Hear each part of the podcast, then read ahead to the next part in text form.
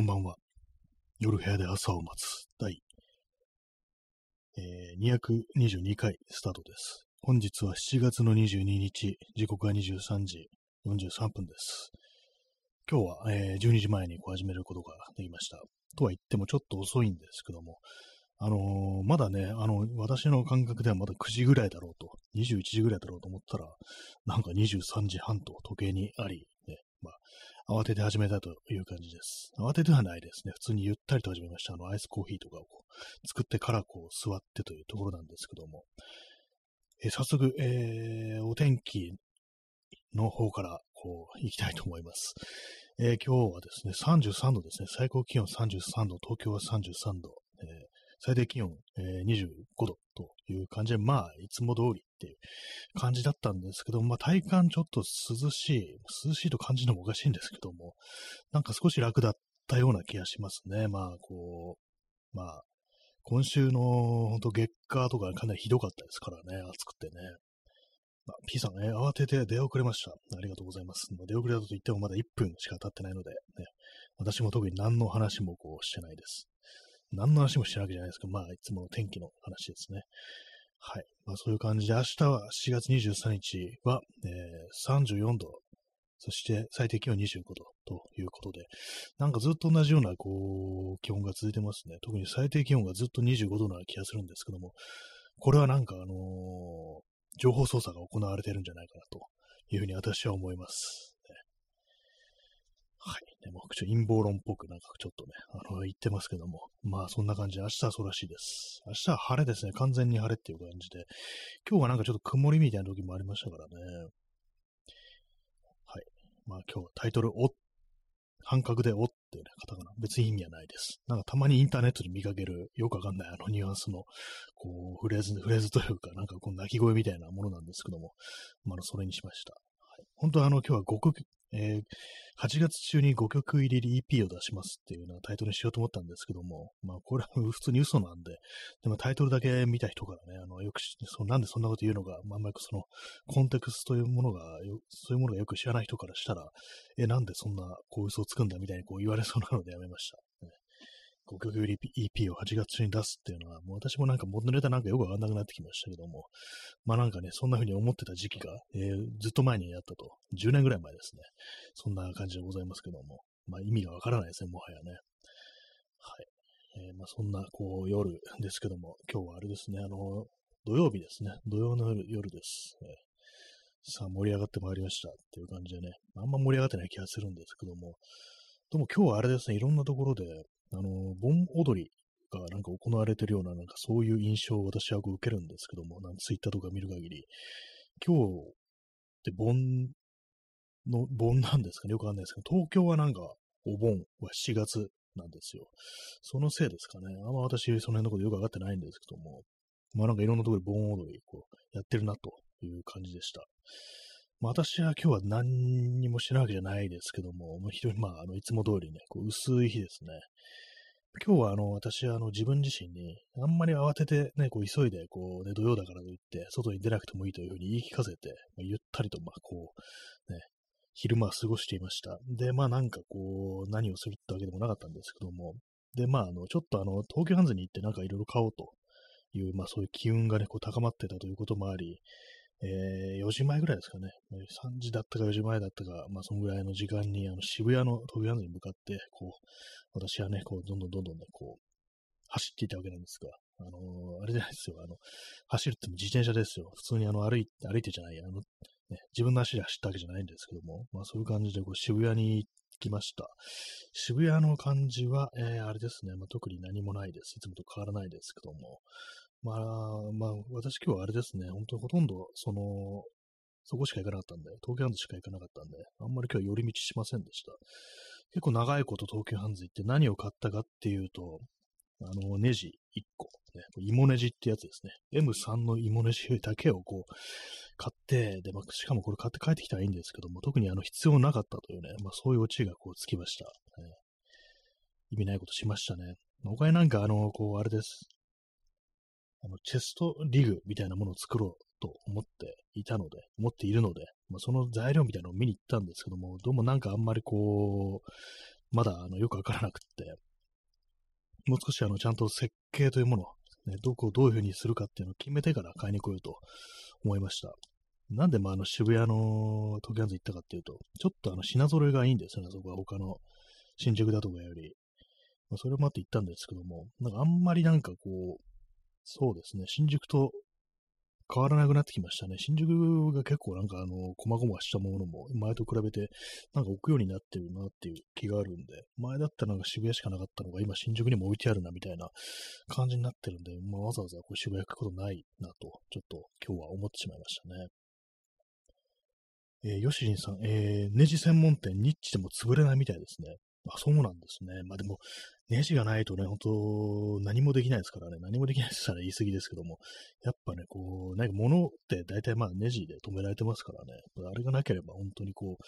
どうにもならないみたいなね。まあそれこそあの業者さんとか、まあ、職人さんというか何かこう何か作るこう、仕事してる人とか、もう本当になんかこう、ネジとかね、まあ、そういうもの買いにこう行くでしょうから、まあ、多分ね、な多分というか、まあ、なくならないですよね、本当にね。私はまあ今日、まあ、今日買ってきたネジはまあ必要なかったという感じでしたね。まあ、他になんかそうですね、その、まあ、いろいろ作るもの、あとクッション的なものですね、なんかウレタンのスポンジみたいなやつを買おうと思ったんですけども、まあ、これあのバッグのインナーですね、インナーのフレームにこうちょっと当てて、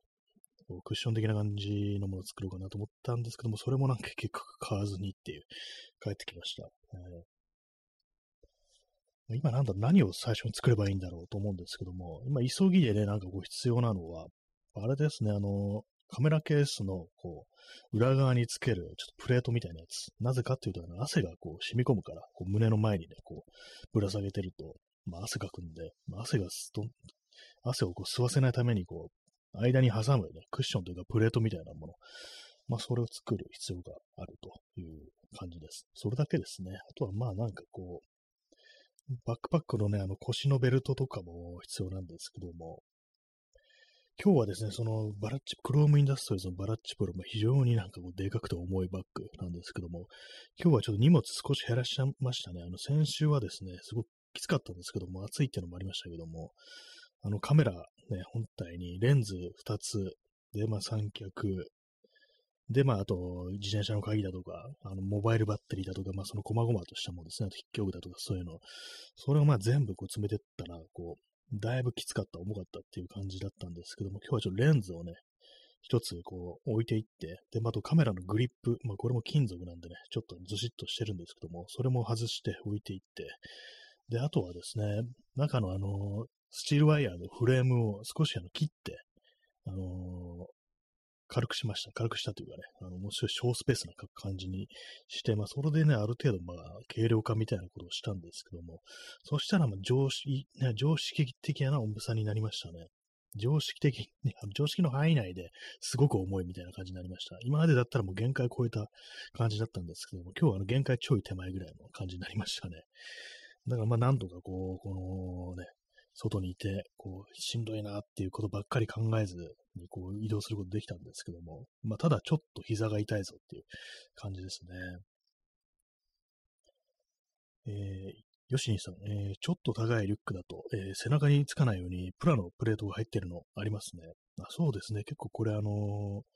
登山系のね、登山のザックだと、割となんかそういうの当たり前に入ってるみたいですね。なんかこう私もちょっと YouTube とかでこういろいろ見てたら、やっぱりなんかこう、ね、ちゃんとしたやつだとプレートが入ってるっていうと、いうことを言ってましたね。なんか海外のレビューとかで。で、まあ安物は、だいたいその入ってるは入ってても、結構ペラペラなのが入ってるっていうね。なんかそういうの結構その、登山系のね、こう、チャンネルだとか、そういうのをね、こう、背中のプレートの質をなんかチェックするみたいな、そういうのがよくありましたね。結構 Amazon とか見てるとね、なんか結構本格的ななんかザックみたいので、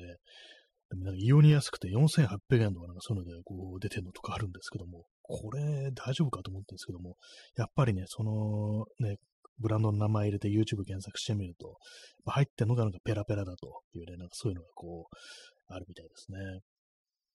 まあ、一番なんかこう、大事そうですからね、こう、山に行くみたいな、大荷物の時はそういう、こう、やっぱがっしりしてないと、ぱりね、合成が高くないとね、ダメですよね。私はその合成云々のためにあの、ね、鉄のね、あの、ワイヤーを入れてるっていうね、ちょっとわけのわかんないことになってますけども、そしたらね、今度は重すぎるっていうね、感じになってますね。なんかアルミのね、こうフレームとかだったらいいのかもしれないですけども、そうないんですよね。大体まあなんかその手のこうやつって、こう、まあ網になってるやつって、大体みんな鉄なんでね、アルミのやつ見たことないですね。まあ耐久性っていうね、ことなのかもしれないですけども。えー、アイスコーヒーを飲みます。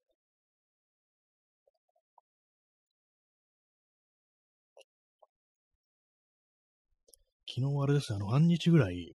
ね、まあ今日は半日ぐらい、ね、まあ今日の、明日、今日のことですね、は、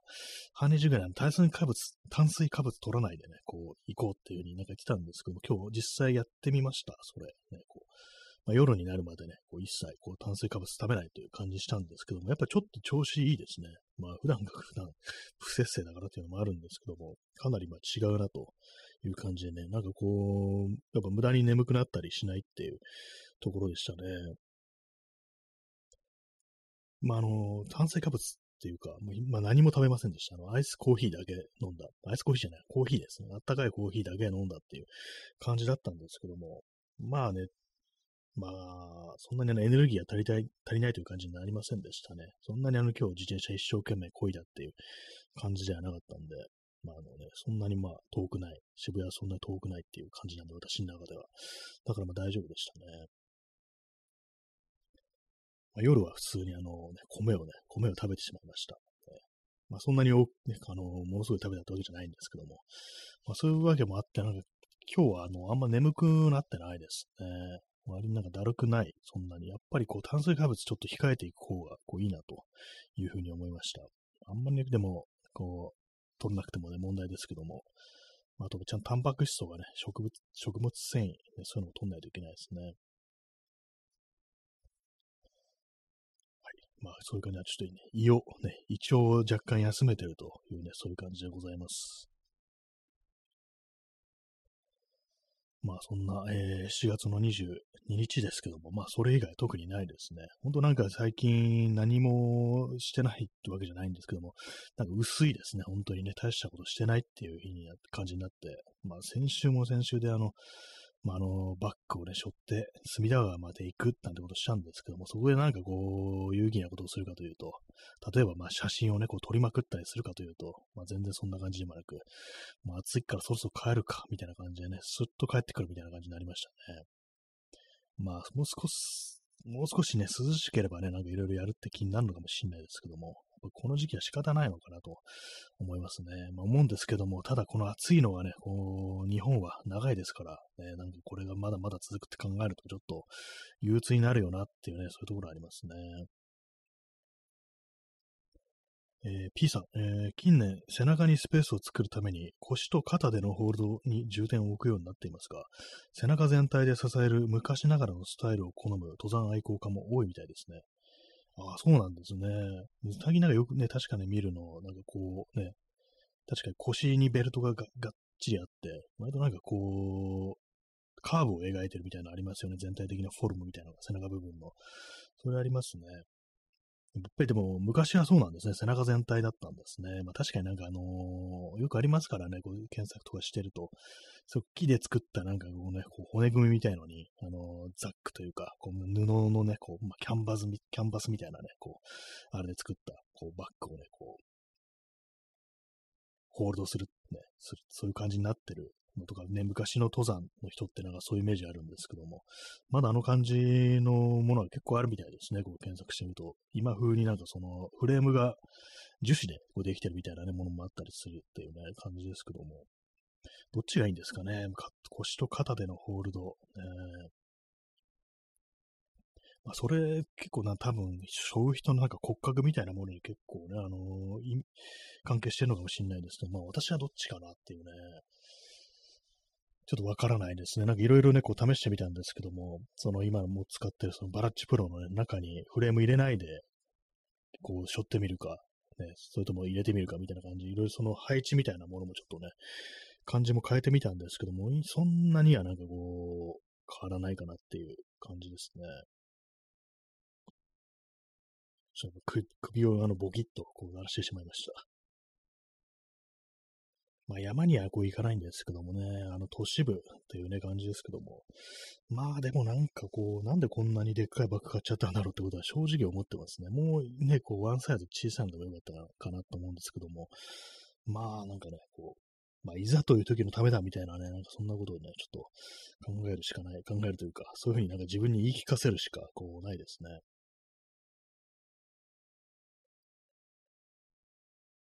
そあとは今日、そう、東急ハンズって、そう、木材もちょっと見てきたんですよね。木材何か、何使うかっていうと、あれです。あの、昨日言ってたね、あの、ショットガンのグリップですね。木製グリップを作ろうというね、まあそういう機運の高まりにより、まあちょっとあのー、角材って言っても太めの角材みたいなものが必要だなというふうに思って見てきたんですけども、まあ、一応ね、なんかそのサイズ的には4センチ ×6 センチでな、まあ、長さがあのー、あれですね、15センチから20センチぐらい必要だっていう、まあ、そんな感じのね、木材ないかなと思って見に行ったんですけども、ちょっとね、やっぱそのぐらいの、こう、大きめの角材だと高いんですよね。普通になんかこう、まあ、材にもよりますけども、ちゃんとしたあの木だと、ちょっとよいい感じの木だと、2700円とかなんかそんぐらいしてて、ちょっとなんかあのー、この値段払って、でも失敗するかもしんないっていうのがありますからね。それもあるんでね、なんかこう、ね、何も買わずに帰ってきました。やっぱりね、ちょっと、最初は、まあ、ね、うまくいくかわかんないんで、あのー、もうちょっとちっちゃめの角材を、今手持ちの角材を貼り合わせる感じにしようかなと。ボンドで貼って、完全にね、あのー、乾いてから、それからなんかいろいろね、こう、のみとか使って加工していく、穴を開けていくっていう感じにしようかなというふうに思ってます。まあまあ、なんかね、こう、難しいところでこう、ありますけども、ね、うまくいきたいですね。行かせたいですね。割にそうなんですよね。こう、そのネジ止めするボルトで止める部分がちょっと複雑な形してるんですよね。普通になんかこう、穴開けたりだとか、まあ四角に掘ったりすればいいというわけでなく、ちょっと微妙になんかね、こう細かいラこう溝みたいなのも掘らなきゃいけないっていうのもあるんで、まあその辺はね、こうどうなるかちょっとわかんないですけども、えーやっぱりこう見てるとね、なんか、これにはどうしてもこう、ウッドグリップをつけたいなっていうね、こう気持ちがこう湧いてくるので、まあ、あの、実際うまくいくかどうかわかんないですけども、まあ、手をつけてみたいなと、そういうふうに思っております。はい、インスタントコーヒー、アイスコーヒー飲みます。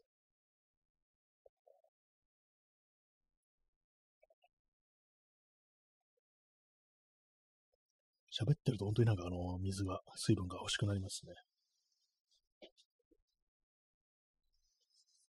えー、首にあの、冷たい輪っかを巻きます。あの、凍るやつですね。えー、時刻は0時1分ですね。7月の23日になりました。もう8月がこう近いなと。なんかあれですね、梅雨が明けたみたいな東京はそんなことを言ってたような気がします。えー、まあ、あんま雨降ってないですよね。大丈夫なのかなと思うんですけどもね。空梅雨っていうんですかね、こういうの。ね、全然なんかこう雨降ってないですよね。あそうですね。やっぱりこう、梅雨が明けたみたいです。来週にはね、来週中頃にはあの沖縄に台風5号がやってくると、そういうことが書いてあります。まあもうね、お盆、お盆というか、もう盆踊りがこう行われる。そしてなんかあれですよね、隅田川の花火大会も今年はなんかやるみたいなんですけども、いつやるんですかね。あんまそういう日程とか把握してない人生なんで。まあ見に行かないですけどね、すっごい混むだろうしっていうね。隅田川花火大会2023で検索しております。えー、これあれなんですね。4月にもやったりするのかな？これは。まあ、一応わかんないですけど、あの、あれですね。今年はですね、7月の29日、えー、土曜日ですね。ってことは、まあ、来週ですね。来週ですね。宿もやるみたいです、ね。何年かぶりなんでしょうね。これ多分3年ぶりぐらいくらいだと思うんですけども。まあどうなるんですかね。えー、吉西さん、えー、鹿児島は梅雨明けしてないと誰か言ってました。えー、台風とかの関係もあると思いますけども、あ、そうなんですね。もう南の方はな、もう勝手になんかもう、ね、どんどんどんどん開けていくのかなと思ったんですけども、あなんか確かに台風とかね、まあそういうのまだ来るってなると、まあ、東京はこう開けてても、ね、九州の方じゃ開かないなんてね、そういうこともあるんですかね。えー、ちょっと延長します。ね、今日みんなね、あれでしょ、お盆、ね、お盆踊りしてるんだろ、お前らっていう感じでね、だから、この遅に来ないんだ、みたいなね、ちょっとよくわからなくってますけども、ね、そういう、そういうね、こう、情勢ながらも、あの、私は30分延長しようと思います。ね、本当になんかこう、一概中の地にね、あの、こう入っていったあの、三島由紀夫みたいな感じでね、お前ら聞け、聞けっていうね、男一匹が命をかけて訴えてるんだぞっていうね、まあそういう感じでいきたいと思います、ね。まあ、この後切腹はしないですけどもね。はい、コーヒー飲みます。まあ、花火大会ってあれなんですよね。こう、まあ、すっごく混むから、まあ、基本的に行かない方がいいですよね。なんか、これ言ったら、あの、身も蓋もないですけども、すっごい混むっていうね。だからなんか私はもう本当、とてもじゃないけど、近くに行って見てやろうなんて気にはならないですね。でもこういうのってなんかこう街中でこう、ね、こう、来られるもんですから、まあちょっとね、離れればね、あのー、見えるんですよ。わざわざね、会場とか行かなくても。あとまあね、あの、ドンドンって言ってる音だけでね、こう、満足するってね、そういう手もありますからね。でもなんかちょっとね、あのあ、今日なんか花火や、花火大会どっかやってんのかな？みたいな感じで、あの、ドーンドーンって音聞こえてくるっていう。あれなんかちょっと私は好きなんですよね。なんかどっかからなんかそういう大きい音が聞こえてくるっていうのが結構私は嫌いじゃないと。たとえそれがあの雷であってもね、割となんか好きなんですよね。あの、どこかで誰かが何かをやってるっていう、そういうことが音になって伝わってくるっていうのが、なんか妙に私はね、こう、メローな気分になるっていう、そういうところなんですけどもね、皆様いかがでしょうか。ね、やっぱ花火はやっぱ見ないといけないかななんていうね、ふうに思ってる方もいますけれども、いらっしゃるかと思うんですけども、まあ音だけっていうのもなかなかおつなもんだぜというね、まあそういう話をさせていただきました。えー、ヨシニさん、えー、岐阜に住んでた時は、長良川の花火大会に毎年2回行ってました。長良川の花火大会っていうのがあるんですね。毎年2回ってなると、これあれですかね。夏と、なんかあの、あるいは、なんかなんですかね、こう、年末とかそういうのやるっていう感じだったんですかね。長良川の花火大会。結構いろんなところでね、あの、花火大会、有名なのありますからね。新潟のなんか長岡の花火っていうのもかなり有名ですよね。あれなんかあの山下清がなんかね、こう絵にしてこう残しているという、なんかそういうエピソードというか、なんというか、その絵がなんか私浮かんでくるんですけども、日本はね、なんかいろんなところで花火大会やってるようなと、ね、ありますからね。まあなんかああいう夜空にああいうね、でかいなんかこう、ね、ドカーンとなんかこう、花が咲くみたいな、ああいうのね、なんかこう、やっぱ、面白いっちゃ面白いですよね、本当にね。えー、ヨシリンさん、えー、新聞社違いで2週ぐらいやってました。あ、そうなんですね。やっぱ夏ぐらい、夏に2週間ぐらい、2週か2回ぐらいこうやるっていう感じなんですね。確かに、まあなんかね、こう、花火大会注文は、こう、何個あってもいいもん、何本あってもいいもんですからねっていうね、ちょっとまあよくわかんないこと言ってますけども、ね、毎日毎日でも花火大会やってたらちょっとさすがにうるさいぞっていう風になりそうですけども、まあでもね、なんか夏だったらそんくらいやってもいいかなというね、感じありますね。今日はあの、久々にあれでした。あのね、あの、自転車走ってたら、こう、道端で、路上でね、あの、花火、ちっちゃい花火ですね、あの、コンビニだとか、ああいうとこで売ってるような、あれをやってるね、こう家族がいて、なんか久々に見たなと思いましたね。あれもあれでね、いいものですよね、花火ね。や長いことをやってないですけども、ああいうもああいうものをね、あの子供とかがいないとね、まあ、あんま大人ではこうやらないですよね。え P さん、えー、民謡や温度にリズムや節回しの再発見ってあるようですが、そこに無邪気に参加するには、その伝統的閉鎖性に取り込まれていく恐怖が勝りますね。ああ、盆踊りとかそういうの、まあ、結構なんかあれですよね、今、こう、ね、音楽好きな人とか、まあ、あるいは若い人、それそれこそクラブとかなんかこう行ってるような人たちが、割と盆踊り的なね、こう、行事に参加してみるっていうね、そこにはちょっと面白さとか、楽しさみたいなの発見していくっていうのは確かにこう、ありますね。確かにね、そうですね、そういういうお祭りね、まあ、確かに伝統的閉鎖性という、やっぱりそういうのはありますからね。ねそういう感じのね、こう、恐怖。やっぱりね、なんか、うん、いいのかな、これ、みたいな感じとは確かに私ありますね。私も一回その盆踊り大会っていうか、なんかそういうのをね、こう、お寺だったかどっかでやってるの行ったことあるんですけども、私、あの、踊りませんでしたね。あの、友達が踊ってるの見てるっていうね、感じになりました。ね、まあ、それも私は踊り方がわかんないからっていうのはあるんですけども、ね、まあ、その伝統的閉鎖性と言われれば確かにそうだよな、というね、ところありますね。あとあれですね、そう、盆踊り、盆踊り大会でナンパしてる奴がいたっていうね、そんな感じ、そんな感じのこう、目撃情報がありました、ね。そんなところでナンパすんだって思いましたね。えー、ヨシンさん、えー、ヘッドホンからしか音楽が聞こえないサイレント盆踊りってのがあるみたいですね。あ、これ、なんかあれですかね、近隣の人にこう配慮してみたいな感じなんですかね。なかなか不思議な体験です。面白いですね。一応みんながなんか同じのを聞いてるっていうね、こう、ことですよね。まあ、一体感みたいのはあるけれども、あの空気は振動してないみたいなね、このスピーカーとかから出た音で空気が振動するみたいな、そういうのはないっていう、なんかちょっとね、どんな感覚になるのか、なんか謎ですけども、なんか、でもちょっと秘密を共有してるみたいなね、なんかそんな気分気分になりそうですよね。それは別ななんかちょっと面白さがありそうな、気がしますね。サイレント盆踊りっていうね、なんかちょっと 字面からするとなんか死人が踊ってるみたいな感じにね、資料の盆踊り的ななんか感じをなんかちょっと受けてしまいますけども、これはこれでちょっと面白いかもしれないですね。えー、P さん、えー、盆踊りじゃレイブオンできない。ああ、まあ、あの、あのリズムでは確かに、ね、レイブとはね、こう違うという感じですけどもね、どんどんどんどん上がっていくみたいな感じにはならなそうですけどもね、どうしてもね、こう、ね、まあ私まあどっちもわからないので、その盆踊りもレイブンもわからないっていう、基本的にはなんかそうクラブとか行ってもね、なんかどうしたらいいかわからない感じの人間なんでね、あんまりそういう踊って上がるみたいな感じっていうのは私ちょっと、ね、あの体感したことがないというのがあるんですけども、ね、どうなんですかね、盆踊りどう楽しんでるんでしょうか。ね、皆さんはやっぱ踊るのが、こう、あれなんですかね。まあ、いろんな踊りありますからね、本当にね。今なんかパッと思いついたのが、踊りって言ってね、こう、そういう伝統的な、あの、コサックダンスがな、頭にね、浮かんだんですけども、ね、あれすごく難しいですけども、できたらなんかあの、面白い、楽しいのかもしれないですね。すごく難しそうですけどもね。まあ、あの、トライしたことすらないですけども、ね、完全にあの、足腰が死んでしまいそうなね、こう感じですけどもね。ちょっと今度やってみようかなみたいなね、コサックダイエットでもしてみるかみたいな感じなんですけども、えー、インスタントコーヒーを飲みます。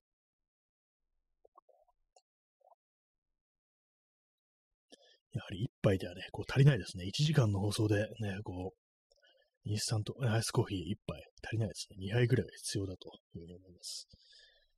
はい。まあ、そんなね、おっていうね、タイトルの放送なんですけども、まあ、あの、夏祭り的なものには、まあ、縁がないっていう感じですね。縁がないことないですけども、あの、自分でなんかそう踊ったりするみたいなね、そういうのはこう、ないですね。昔ね、あのー、祭りといえば、あの、縁日というか、ね、いろいろ出店がそういうの出ますけども、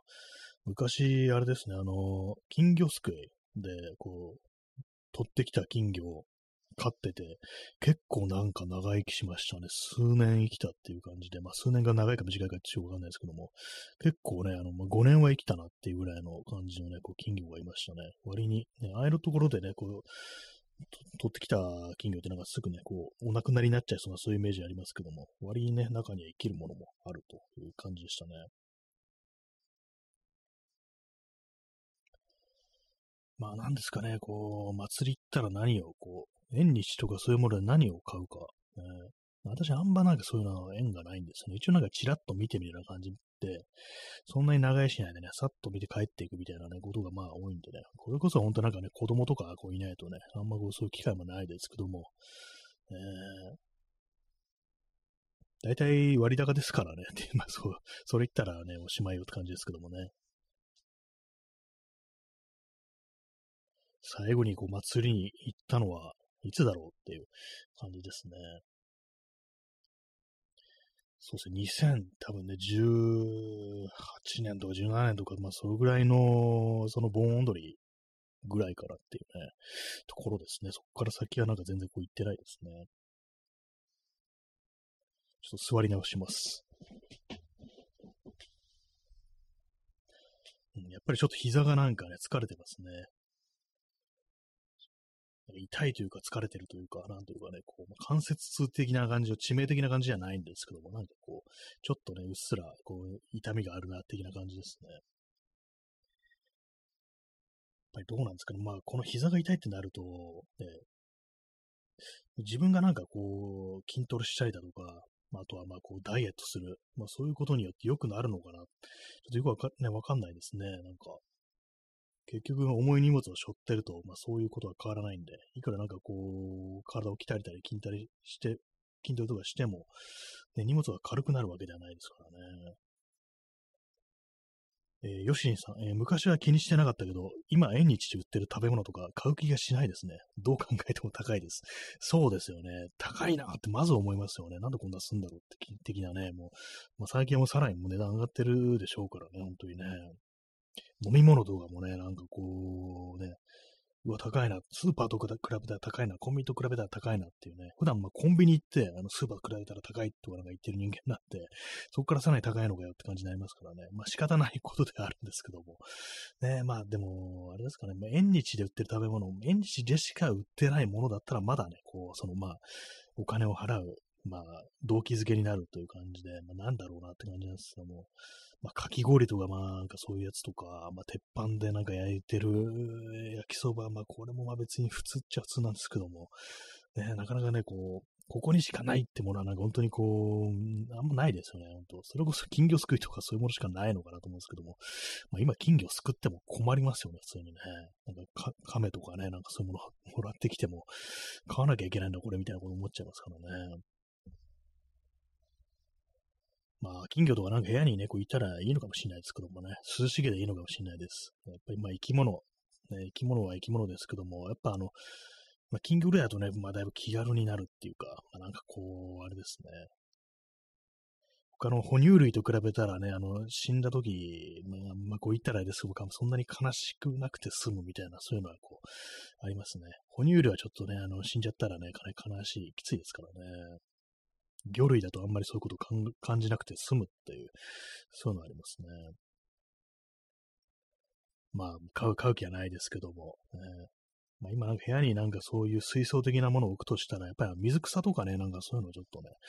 あるといいかなっていうようなことをちょっと思ったりして、たまになんかその手のお店とか見て行ったりするんですけども、やっぱりなんか置き場所がなんか結構大変そうだなみたいなね。ある程度やっぱこう水槽大きくないと、なんかこう、面白くなさそうだな、みたいな感じで、まあ、買うことないんですけども、ね。あと、まあ、観葉植物買う買う、奥々言っててね、今、未だにやってないですね。もうなんかもう4ヶ月ぐらい経ってるような気がするんですけど、それ言い始めたらね。まあ、あれをやる、これをやると言ってね、本当にあれですよ、本当何も全然手をつけずに、どんどんどんどん先送りしてるというね、そんな感じの放送ですけども。ねえ、なんかこう、あれをやりますって言って実現したことってありますでしょうか、この放送で。まあ、あるにはあると思うんですけどもね。まあ、そのでかいバッグを買ってどのゴールみたいな、それはまあやってますね。はい。まあ、そんなね、こう、まあいろいろね、こうやり、あれをやろう、これをやろうと思いつつも、なかなかね、こう手がつかないというね、そういう感じですね。まあそんなね、7月の29日はね、あれです。花火大会、隅田川花火大会って、まあ、どのぐらい混むんでしょうね。私、これ行ったことないんでね、わかんないですけども、やっぱりなんか話をね、こう、聞く限り、なんか本当なんかすごい混むってイメージが、まあ、あるんですけども、まあ、これ、隅田川の、普段ね、なんかこう、私がなんかちょいちょい行ったりしてる隅田川テラスとかで、こう、見たりするんですかね。みんなどこで、場所取りとかね、なんかこういう話を聞きますけども、実際どこのあたりでどういうふうに見るんだろうっていうね、あんまそれでこう、ね、聞いたこと、聞いたことないっていうか、こう見たことなくって、今公式サイト見てるとなんかありますね、あの、図が、地図みたいなのがあるんですけども、これはですね、第一会場っていうのが、やっぱりこう、浅草ですね。浅草の近辺。で、まあ、スカイツリーの、えー、左上あたり、左上ってなんだって感じですけども、えー、北西に当たるところ、これ何橋なんだ？琴戸橋のね、北側ぐらいが、まあ、第一会場ってところらしいですね。で、第二会場が、ね、駒形橋と馬屋橋の間っていう感じで、まあ結構、まあ、この二つね、近いっちゃ近いですよね。確かにね、もうこう、私がなんかよくね、あっちの隅田川の方へ行くときは、大体まあ、両国の近辺にね、あのー、それはまあ、靖国通りをね、ずっと行くと、そこに着くんでね、よく行くんですけども、そこにまあずっとまあ、北の方に行ったところでやるらしいですね。まあ確かにね、その辺はこう、広々と、その、隅田川沿いのテラス、ね、こう川沿いのね、こう、場所もね、割と広々としてるんで、まあそこがちょうどいいなっっていうことなんだとは思うんですけども、まあそこが本当にね、埋まるぐらいのね、本当にすごいたくさんの人が来るってことで、今年はどうなんですかね、あの、海外からのお客さん、観光客の人もこういうとこ来たりするんでしょうか？ね、あのこう、その辺のね、どうしてもなんかこう、日本の人というか、東京に住んでる人がなんか来るもの、行くものみたいな、そういうイメージこう、ありますけど、実際どうなんですかね？こう観光観光で来る人いるんでしょうか？ね、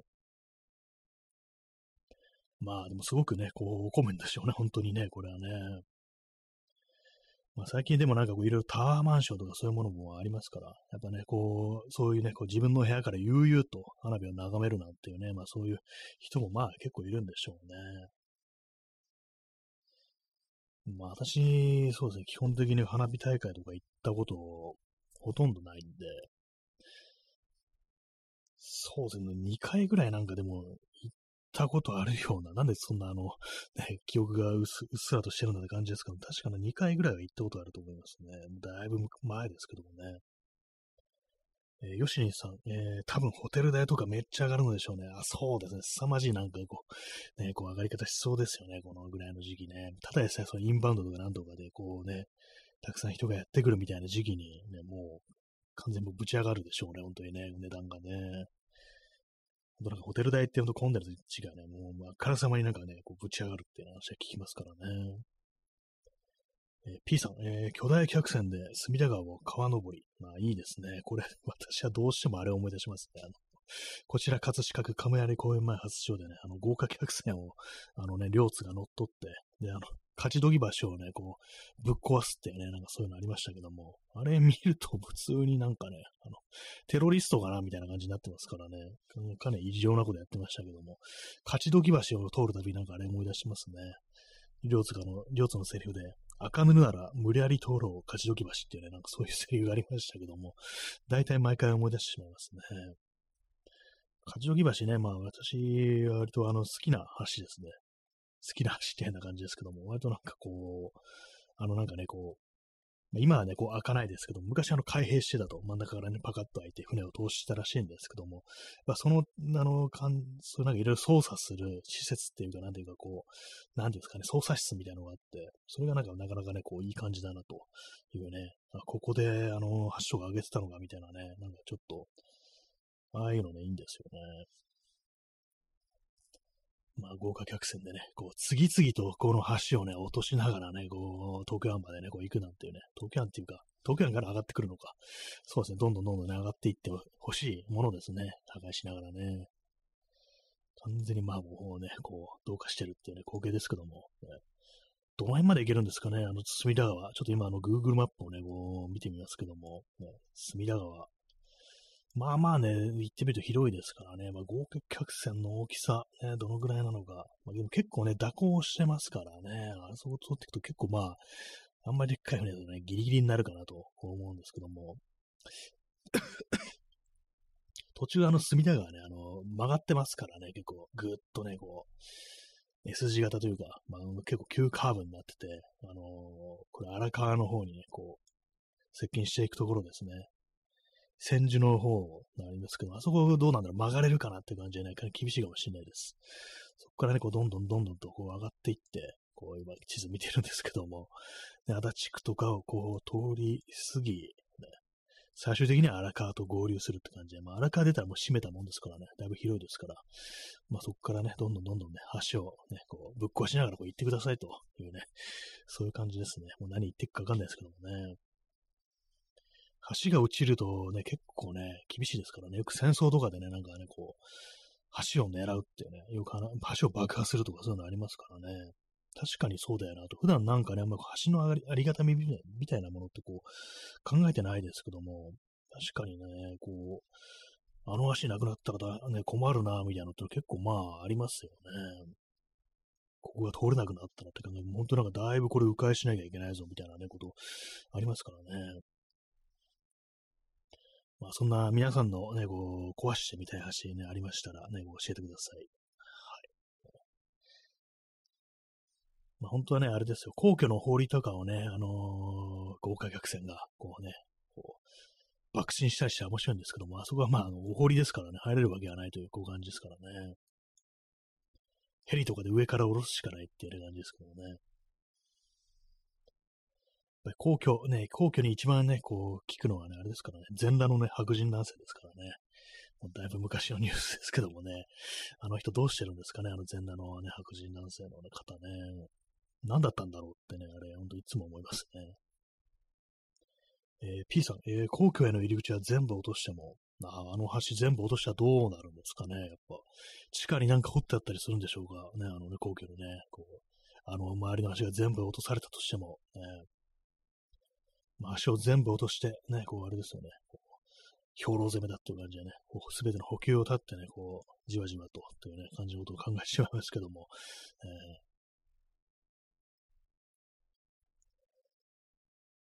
ー、まあでも結構ね、お堀も幅ありますからね、なんかね、見てるとね。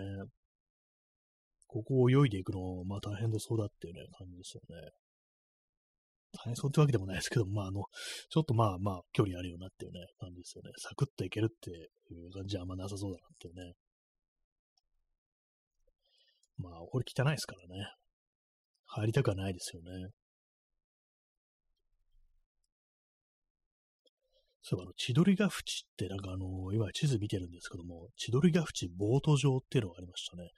ありますね。ここ、ボート乗れるんですね。知りませんでした。ね、まあ、どうなんだろうっていうね、そんな楽しいような感じなのかっていうところですけども、千鳥ヶ淵ボート場っていう、なんか写真がこうあるんですけども、周りになんかこう、ちゃんとした感じですね、なんかね。全然知りませんでしたね、これね。えー、コーヒーは飲んでしまいました。ちょっと最後に残った一滴を飲み干します。はい、えー、0時25分ですね。0時25分。まあ、公共の橋を落とすとか、まあそういう物騒なこう話をこうしておりますけども、いろんな変わりますけどもね、やっぱ東京にいるとやっぱね、馴染みが深い、馴染み深いのは、やっぱりこう、あれですね、神田川かなって感じしますね。神田川とか、あとは、まあ、その辺ですかね。それが結構、私としては、こう、割と身近な感じがするっていうね。やっぱり井の頭公園からこうずっとまあ流れ出てるということもあって、あとまあ全福寺川もね、全福寺川もまあまあこう、周りをね、よく通ったりするなという感じですね。えー、ヨシニさん、えー、大きな玉ねぎの下での歌詞で出てきますね。千鳥ヶ淵。大きな玉ねぎの下でってあれですよね。あのー、爆風スランプでしたっけ？確かそういう曲があったと思い出しました。大きな玉ねぎの下。ちょっとあの検索してみますね。千鳥ヶ淵とか出てくるんですね、歌詞にね。あ、本当だ。なんか、えー、あの大きな玉ねぎの下で初めて君と会える。九段下の駅を降りて坂道を人の流れ追い越していけば、黄昏時、雲は赤く焼け落ちて屋根の上に光る玉ねぎ。あ、なんかピンときました。あれなんですね。武道館のことなんですね。これね。確かに玉ねぎみたいな、なんかあのー、ありますよね。そういえばって感じですね。ペンフレンドと初めて会うっていうね、今だったらまあマッチングアプリかなというところなんでしょうけれども、そうですね、こう、えー、アンコールの拍手の中飛び出した、僕は一人涙を浮かべて、千鳥が淵、月の水面、振り向けば、澄んだ空に光る玉ねぎ、九段下の駅へ向かう人の波、僕は一人涙を浮かべて、千鳥が淵、月の水面振り向けば、月の水面か、えー、澄んだ空に光る玉ねぎということらしいです。そうなんですね。こういうことだったんだっていうね、あそこだったんだっていうね、なんか、曲のタイトルなんかしてたんですけども、ね、こういう武道館だったんだっていう感じですね。えー、東西線、えー、九段下の発射ベルですね。大きな玉ねぎ。あ、そうなんですね。知りませんでした。ね、九段下ね。で、九段下から電車に乗ることってことってほとんどなくて、そうだったんですね。大きな玉ねぎの下ってなんかあの、普通になんかね、ちょっとファンタジックな光景みたいなものを私は想像したんですけども、あそこだったんですね。普段割とこう、まあ、ね、馴染みあるというか、なんというか、普通に通るところで、そういうね、こう、歌になっているところがあったんだという感じですね。まあ、武道館、武道館ね、あの、私は行ったことないですね。その、ライブとかそういうね、ことでは。うん、まあ、あの辺ね、結構割と私通るんですけども、どういう時にこう通るかっていうと、やっぱりあれですかね、その両国とか行く時だとか、あと、まあ、あの、その、日比谷公園とかあの辺りとか行くときは、あの辺をね、なんか割となんか近く通ることもあるんですけども、ね、なんか、実際に入ったことはないという感じですね。えー、P さん、えー、靖国で花見、かっこ、絵馬見。あれです、あ絵馬ありますね。あそこね、変な絵馬がいっぱいあるっていうことでね、ある意味有名ってありますけども、えー、花見をしてたら、近くに桜井誠と右翼星の姫みたいな集団が、これあれですね、あの桜井誠ってのはもう極極のあれですよね。ほんとなんか、けしからんこう、人物ですけども、ね、その団体のなんか集まりなんですかね。それと、よくなんかあれですね、姫っていうね、言いますけども、男ばっかりの集まりの中に女人がいると、なんかこう、ね、いろいろこう、持ち上げられて、姫、お姫様扱いみたいなされるってことで、なんか姫って、おたさの姫か。オリジナルはね、オタクのサークルの中のね、こう、こう言ってみたいな感じで女の人がね、こう、姫って呼ばれるみたいなね、そういうところだったんでしょうけども、まあそう、同じくね、そういう右翼保守の姫みたいな、そういうことがまあ、あるんですね、やっぱりね。オフ会でしょうか。オフ会というか、普通に団体の集まりみたいなね、そんなことかもしれないですね。えー、靖国のね、靖国の あの絵馬、結構なんか来てるね、あのー、もうありますからね、ちょっとね。結構まあ、あの、不能らがちょっと私としては立ち込めてるなと、あれ見てて思ってしまうんですけどもね。まあ、あの場所あんまりこう、そうですね、そんなにね、こう、進んではね、こう行かない感じではこうありますね。靖国神社の、まあ、あんま通らないですね。そこ、まあ、なんかちょっと、まあ、坂になってるっていうね、あの先とかがあるんですけども、それで結構、あの、あの坂、あの自転車とかなりきついんですよ。あのぐらいのね、こう、傾斜で、結構長く続くんで、ちょ、ちょい緩めの、なんかあの、坂道が長く続く。これがなんか結構自転車にとってはね、こう、一番きついんですよね。急坂とかとかだと、まあ、諦めてね、こう、押したりだとか、ね、すればいいんですけども、あとは、あるいはなんか本当にこう、一瞬だけ頑張るみたいな、短い距離だけ頑張るっていう風になってればいいんですけども、あのちょっと長さなんか、ね、きつくって、私あの通るの結構ね、避けてますね。あの坂が嫌でね。だからまあ、あそこはまあ、私あんま通らないという感じですね。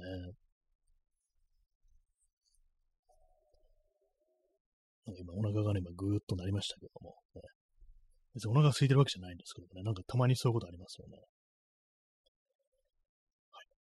割となんかラジオトークというか、なんかポッドキャストというか、その音声コンテンツって、なんかあの喋ってる人のなんかそのお腹が鳴ってる音音って結構入ってたりしますよね。なんか今、したな、みたいなね、こう、ね。これはあの、あれですからね、あの我慢しようと思ってもね、こう、抑えられるものじゃないですからね、勝手になんかね、こう、なるという感じですからね。まあ中にはね、こう、ブリブリブリとかなんかそういう音を出してる人もこういるかもしれないですね。なんだって感じですけど、なんでそんな話を急にするのかちょっとよくわからないですけども、ね、はい。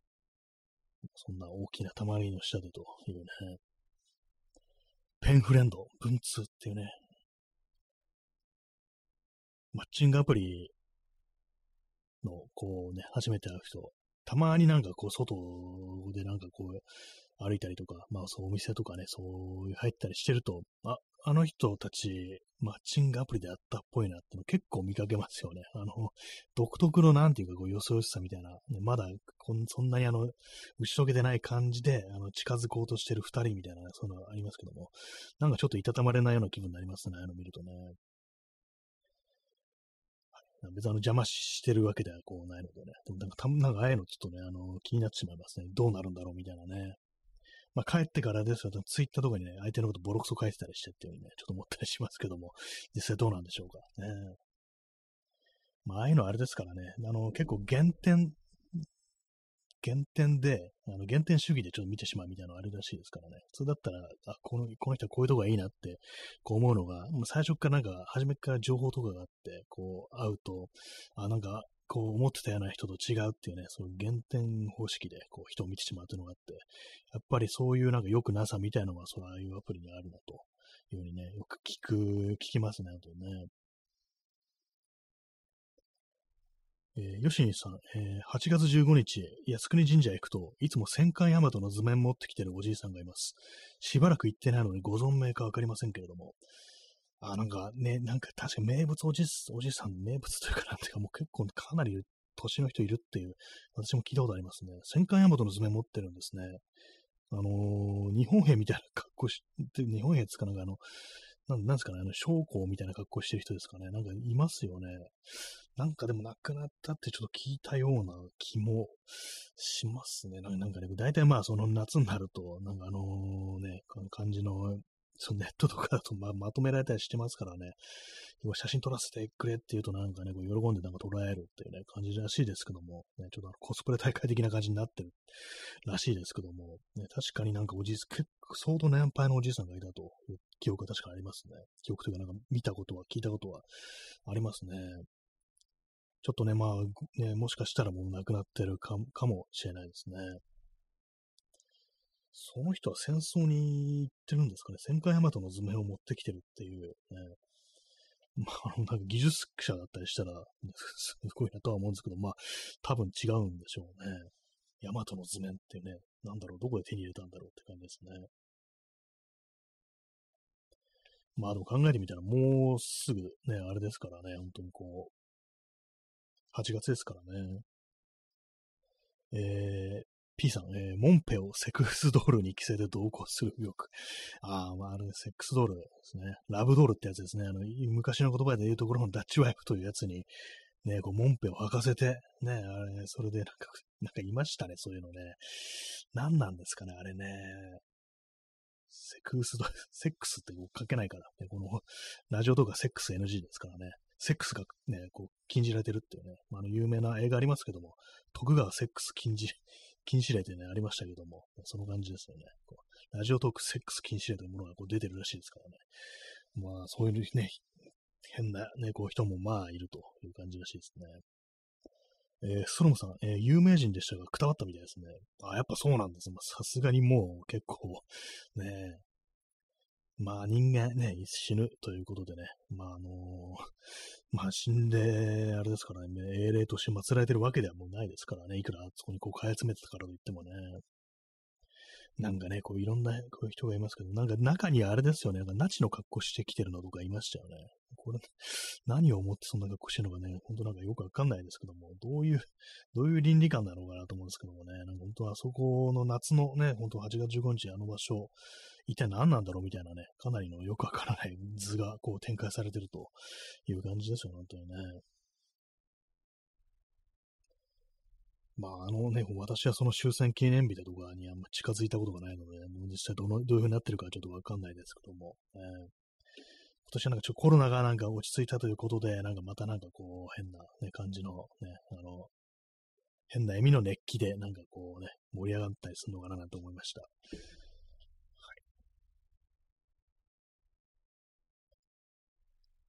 あ九段下。ね、私、子供の頃、あの、九段下と神楽坂の区別がつかなかったんですよね。ちょっと距離あるのに、なんかあの、その二つがなんか字面的になんかちょっと、なんかね、同じような感じに見えて、全然違うんですけども、まあ、子供のなんかね、こう感覚化すると、なんかどっちかわかんなくなるっていうね、なんかその謎のなんかこう混同みたいなのがね、こうありましたね。九段下の思い出。ね、特にないですね。全くないですね、本当にね。なんだろう。ね、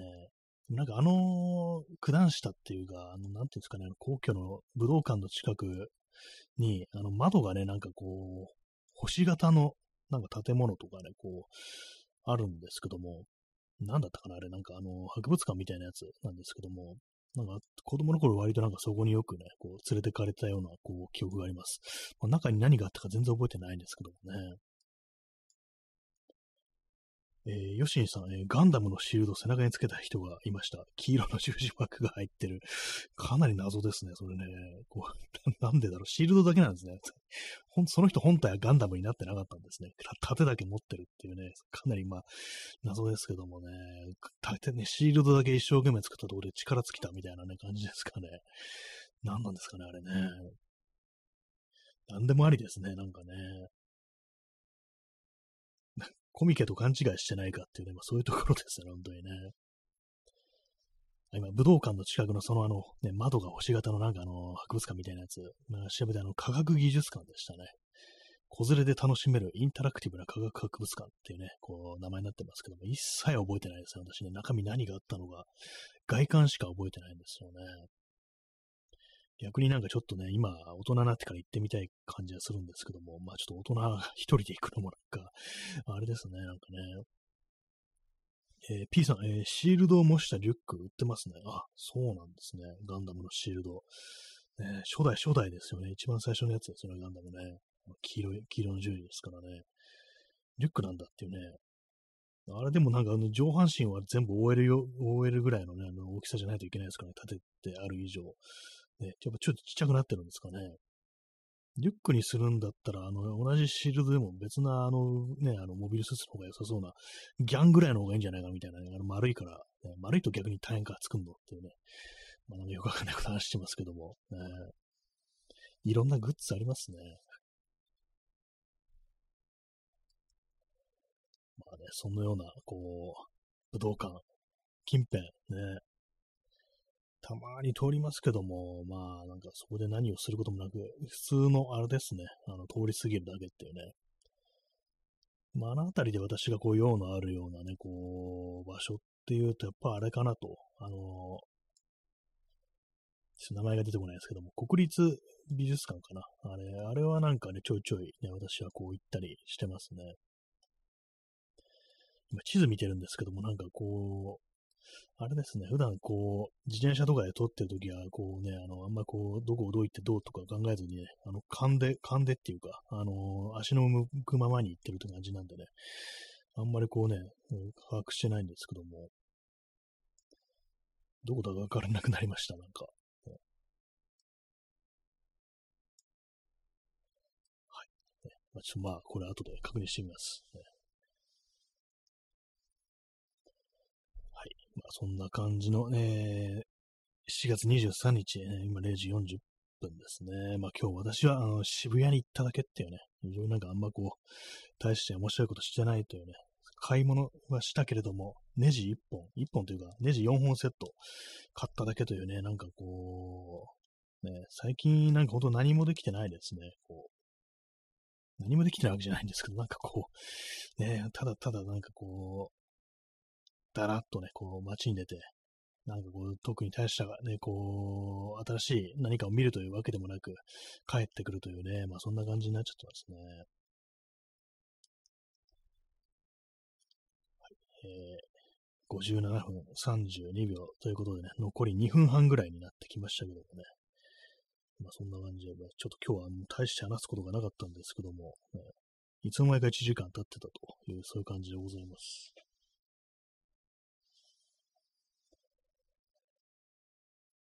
ね、こう、なんか残り2分ぐらいになって、あの、急に喋ることなくなるっていうね、そういう時ありますよね。まあ皆さんもそういうなんかあの、ね、思い出ありましたら、九段下の思い出ありましたら、あの、皇居近辺の思い出ありましたら、なんか教えてください。人の思い出話って結構好きなんですよ、私ね。全然自分に関係ないようなね、もう場所でも、ここでこういうことをなんかやって、こういう思い出があるんだよなっていうね、話を聞くのって結構、まあ私、好きなんでね、なんかこう、なんか皆様、そういうのなんか人に話したいみたいな、なんか、でもなんかこう、普段のね、あの生活、ね、人間関係で言うと、いきなりそんなこと聞かされてもって感じで、なんかこう、ね、しらけそうだみたいな、そういうのがありましたら、そういう感じになりそうだけども、人に喋りたい、そういうのがありましたら、あの、教えてください。私が喜びますとね、そんな感じでございます。0時40分、もうすぐね、こう、もうすぐでもないですけども、1時になるという感じですね。まあ、明日はもう、まあ、明日も晴れだというね、感じでございますのでね。P さん、えー、皇居近辺で見かけた緑色の巨人、ミニガンを振りましたり、ミンチ肉が掴まれた、詰め込まれた網袋っていうね、怖いですね。そんなんいるんですか？皇居近辺。恐ろしいですね。とてもじゃないけど、近づけないという、そういう感じですけども。まあ、これもね、あの例のフォールアートネタですね。皇居近辺の、もうこれもハイハイコンテクストすぎてよくわかんなくなってますけども。ね、まあ、皆さんもその緑色のね、巨人見たらね、気をつけてください。P さん、皇族ですね、あれはきっと。まあ、そういうね、あの、一般の的なね、こう、日本人よりね、あの、強い、ね、こう、ね、あれですかね、神、神の一族ですからね。だからね、緑色の肌してるっていうのもね、ありえますからね、ほんと。普通のね、人間はもうひとひねりでね、殺されてしまいますからね、皆さんも気をつけてください。決して近づかないようにね、注意してくださいという、そういう感じでございます。はい。公共近くの緑色の巨人に注意してくださいというね、そういう感じで本日終わりたいと思います。それでは、皆様ご清聴ありがとうございました。さようなら。